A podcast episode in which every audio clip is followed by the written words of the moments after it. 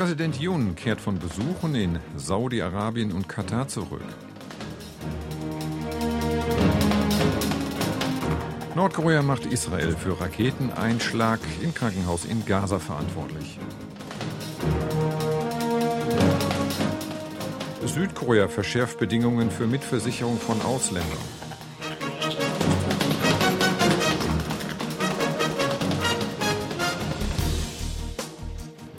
Südkoreas Präsident Yoon Suk-yeol ist von seiner sechstägigen Reise nach Saudi-Arabien und Katar zurückgekehrt.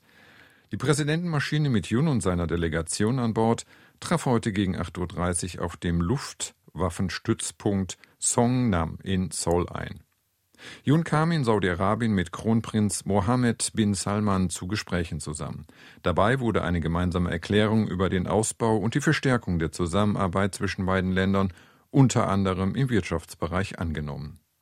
Beide Seiten vereinbarten, die Kooperation im verarbeitenden Gewerbe und in den Spitzenindustrien auszuweiten und gemeinsam in die Wasserstoffindustrie zu investieren. Auch wurde eine Beteiligung Südkoreas an großen Entwicklungsprojekten in Saudi-Arabien, beispielsweise beim Bau der Stadt Neom, zugesagt.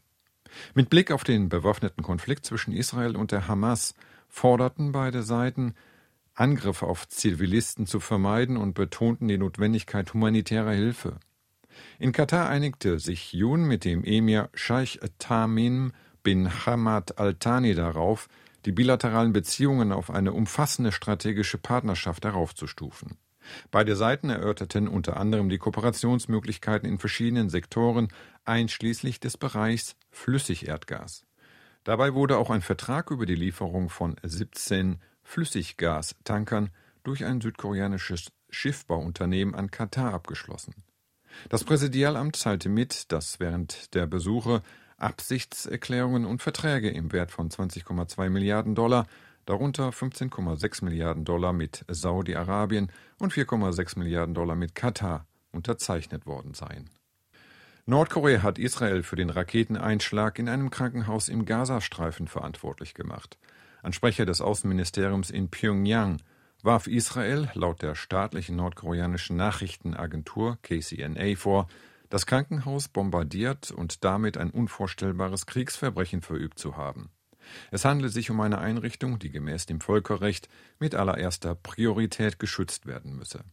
Die USA, die versucht hätten, diese Gräueltat zu verbergen, seien Komplize, hieß es weiter. Die Explosion am Al-Ali-Krankenhaus im Gazastreifen am 17. Oktober soll laut der islamistischen Hamas im Gaza Hunderte von Menschenleben gefordert haben. Israel sprach vom Einschlag einer fehlgeleiteten Rakete der Palästinenserorganisation Islamischer Dschihad. Ausländer in Südkorea müssen sich vom kommenden Jahr an mindestens sechs Monate im Land aufgehalten haben, um in der nationalen Krankenversicherung eines versicherten Angehörigen kostenfrei mitversorgt sein zu können. Wie das Gesundheitsministerium und der staatliche Krankenversicherungsdienst NHIS am Donnerstag mitteilten, wird derzeit im Parlamentarischen Ausschuss für Gesetzgebung und Justiz über einen entsprechenden Änderungsentwurf zum Gesetz zur nationalen Krankenversicherung beraten. Die sechsmonatige Mindestaufenthaltsdauer nach der Einreise wurde zusätzlich auf die Liste der Anforderungen für die Mitversicherung gesetzt. Damit soll verhindert werden, dass Verwandte eines Ausländers lediglich für eine Operation oder die medizinische Versorgung als Mitversicherte nach Südkorea kommen und danach sofort wieder ausreisen.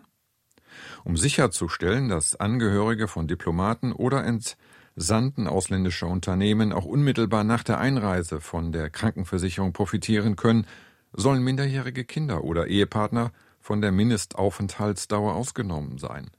Das soll auch für diejenigen gelten, die einen Aufenthaltstitel haben. Südkoreas Wirtschaft ist das dritte Quartal in Folge gewachsen. Das Bruttoinlandsprodukt BIP des Landes habe im Zeitraum von Juli bis September im Vergleich zum zweiten Quartal um 0,6 Prozent zugelegt, teilte die Zentralbank mit. Im ersten und zweiten Quartal des laufenden Jahres sei das BIP um 0,3 Prozent bzw. 0,6 Prozent gestiegen.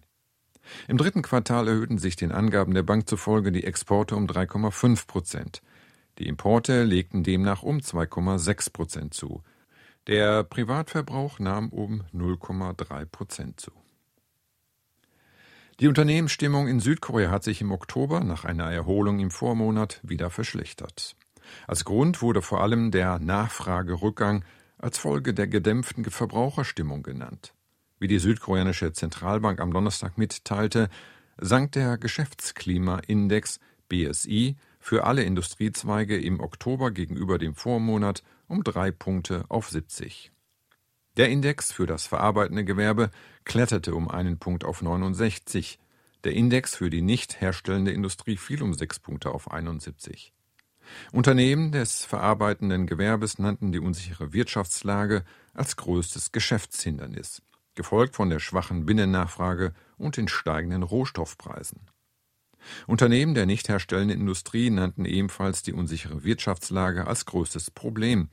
Dahinter folgten demnach die schwache Binnennachfrage, der Arbeitskräftemangel und steigende Personalkosten. Die US-Regierung wird voraussichtlich den 22. November offiziell zum Kimchi-Tag erklären. Wie das Museum of Korean American Heritage am Mittwoch Ortszeit mitteilte, beschloss der Aufsichtsausschuss des US-Repräsentantenhauses, die Resolution zum Kimchi-Tag am 6. Dezember in einer Plenarsitzung zur Verabschiedung einzubringen. Die Resolution werde von der koreanisch-stämmigen Republikanerin Yong Kim im Plenum vorgestellt und ohne Abstimmung angenommen. Eine Resolution zum Kimchi-Tag wurde bereits im vergangenen Jahr vorgelegt, aber aufgrund des Ablaufs der Sitzungsperiode wieder verworfen. In der Resolution der Abgeordneten Kim heißt es, Kimchi gewinne in den USA auch bei den Verbrauchern nicht-koreanischer Abstammung zunehmend an Beliebtheit. Außerdem wird darauf hingewiesen, dass dieses Jahr der 120. Jahrestag der koreanischen Einwanderung in die USA und der 70. Jahrestag des Bündnisses zwischen den USA und Südkorea begangen werden. In einigen US-Bundesstaaten, darunter Kalifornien, Virginia und New York, wurde bereits ein Kimchi-Tag eingeführt. Es ist jedoch das erste Mal, dass der US-Kongress für die Ausrufung eines offiziellen Kimchi-Tags auf Bundesebene abstimmt. Im japanischen Kernkraftwerk Fukushima Daiichi ist japanischen Medienberichten zufolge kontaminiertes Wasser während der Reinigung von Rohrleitungen ausgetreten. Wie die Nachrichtenagentur Kyodo News und weitere Medien am Mittwoch berichteten, wurden dabei fünf Arbeiter, die für die Reinigungsarbeiten am Filtersystem ALPS im Einsatz waren, mit einer Flüssigkeit bespritzt, die radioaktive Stoffe enthielt. Weil sie Masken und Ganzkörperschutzanzüge getragen hätten, sei die Flüssigkeit nicht in ihre Körper eingedrungen. Zwei von ihnen seien jedoch in einem Krankenhaus behandelt worden, weil die Strahlenwerte an ihrer Körperoberfläche über dem Grenzwert gelegen habe. Es sei möglich, dass sich ein Schlauch von einem Tank mit verseuchtem Wasser gelöst habe, was zu dem Austritt geführt habe, sagte den Berichten zufolge ein Mitarbeiter des AKW-Betreibers TEPCO. Im AKW Fukushima Daiichi hatten sich am 11. März 2011 aufgrund eines schweren Erdbebens und eines gewaltigen Tsunamis mehrere Kernschmelzen ereignet. In Südkorea ist die Zahl der Viehbetriebe mit bestätigten Fällen der Lumpy-Skin-Krankheit auf 38 gestiegen. Wie die Zentrale für Katastrophenmanagement am Donnerstag mitteilte, wurden vier weitere Fälle der Viruserkrankung in Gimpo, Hwasong und Pyeongtaek gemeldet. Die drei Orte befinden sich in der nordwestlichen Provinz Gyeonggi. Zuvor hatte die Zentrale bekannt gegeben, dass mit Stand um 19 Uhr am Mittwoch 34 Höfe in zwölf Städten und Landkreisen betroffen seien. Der erste Fall der Krankheit wurde in Südkorea am 20. Oktober auf einem Rinderhof in Sosan in der Provinz Süd-Chungcheong bestätigt. Das Gebiet um die südkoreanische Stadt Gongju in der Provinz Süd-Chungcheong ist am Mittwochabend von einem Erdbeben erschüttert worden. Das Beben der Stärke 3,4 auf der Richterskala ereignete sich zwölf Kilometer südwestlich von Kongju, wie das Wetteramt mitteilte.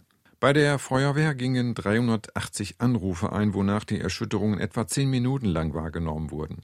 Schäden seien nicht gemeldet worden, hieß es.